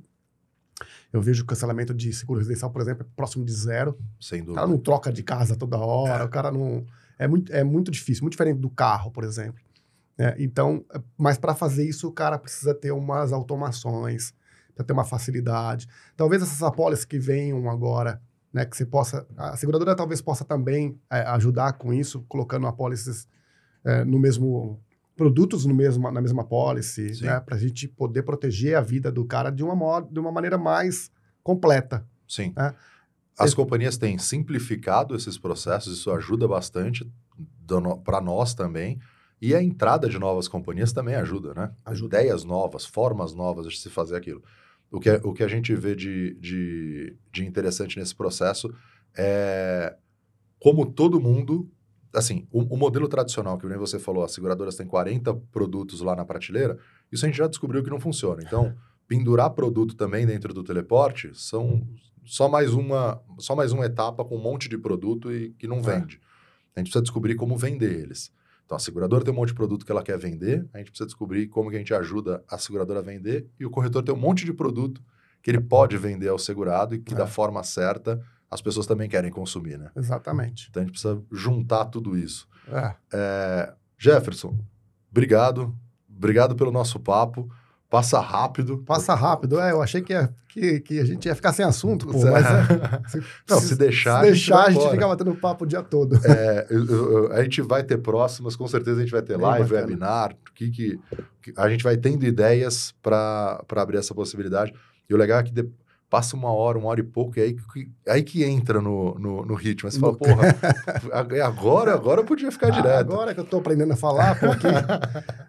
É legal, é, é bacana. Não, eu gosto muito desse formato. É, e a gente, assim, uma puta vantagem é a pandemia tá, tá arrefecendo novamente, Sim. a gente tá podendo se encontrar, sair na... É, ontem o governo do estado liberou a não andar de máscara, não, a não obrigatoriedade de, da máscara mais na rua. Sim. Né? A gente já se encontra há um bom tempo aqui.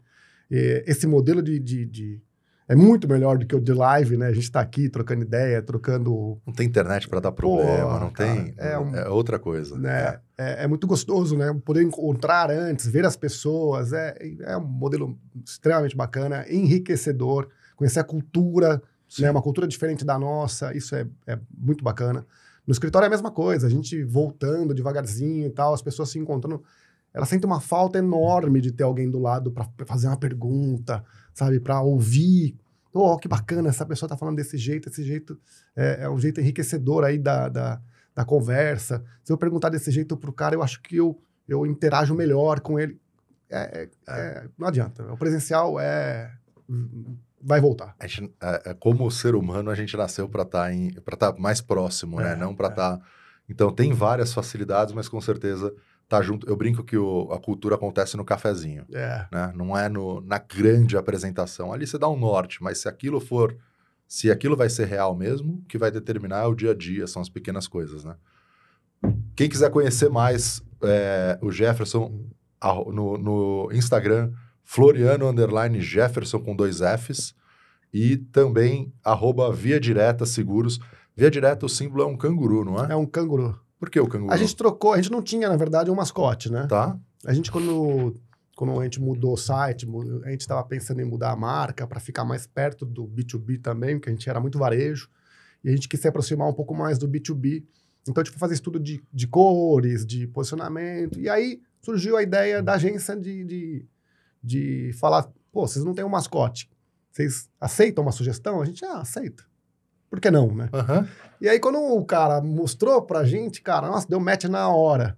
Eu não sei porquê, mas assim, além da, da, da, figura ter ficado muito bacana, você pode ver no site. Muito nas, bonito. As é. garrafinhas, ele laranja também. É, porque é forte, né? Ele é forte, ele é amigável, ele é sociável. A bolsa representa o seguro, né? A segurança. Legal. É, ele carrega ali, o, a, a, mamãe canguru carrega o filhote ali por um bom tempo, né? Então, isso é... Na hora deu um match, né, cara? É, e você vê que o desenho é bacaninha, então... A gente e tem usado bastante. Toda a comunicação visual de vocês, Instagram e tudo mais, é muito bonito. É. E os conteúdos que legal. vocês geram também eu acho muito legal. Sempre, eu, fre, com alguma frequência eu reposto lá as legal. coisas que eu vejo, que é muito legal. É, pessoal, deixe seu, seu like, para você, como diz o PP, para você custa muito pouco, para nós faz uma diferença enorme. E compartilhe se você gostou desse podcast, mande ideias também de pessoas que a gente pode trazer aqui, de formas diferentes de abordar os assuntos. A gente faz isso para o mercado, a gente faz isso para que as pessoas possam é, usar o aprendizado das, das, pessoas que a gente traz aqui, que são pessoas que fazem de verdade, é, para impulsionar o seu dia a dia. Então aqui a gente fala de empreendedorismo, inovação sempre dentro do mercado de seguros. Jefferson, prazer enorme, obrigado. Prazer gigante, valeu, obrigado. Valeu. Foi super leve, super à vontade, super gostoso. Eu gostei bastante da experiência. Vamos fazer mais vezes. Vamos ter mais vezes e quem sabe o, o, Jefferson vai ter mais conteúdo dele aqui dentro. É, a, Vamos gente tá, a gente tá com umas novidades aí, daqui a pouco a gente volta para falar como é que elas estão funcionando. Boa, boa, legal. É, Tex Tecnologia no Instagram, Facebook, LinkedIn, agora também no TikTok tem uns cortes lá para quem não tiver tempo ou não tem o hábito de ouvir podcasts maiores, algumas partes vão estar tá cortadas lá, só seguir a gente, sempre Tex Tecnologia, tá bom? Valeu. E siga o Tex Talk também. Valeu. Bacana. Obrigado, Jefferson. Tchau, tchau. Tchau, tchau. Valeu, pessoal.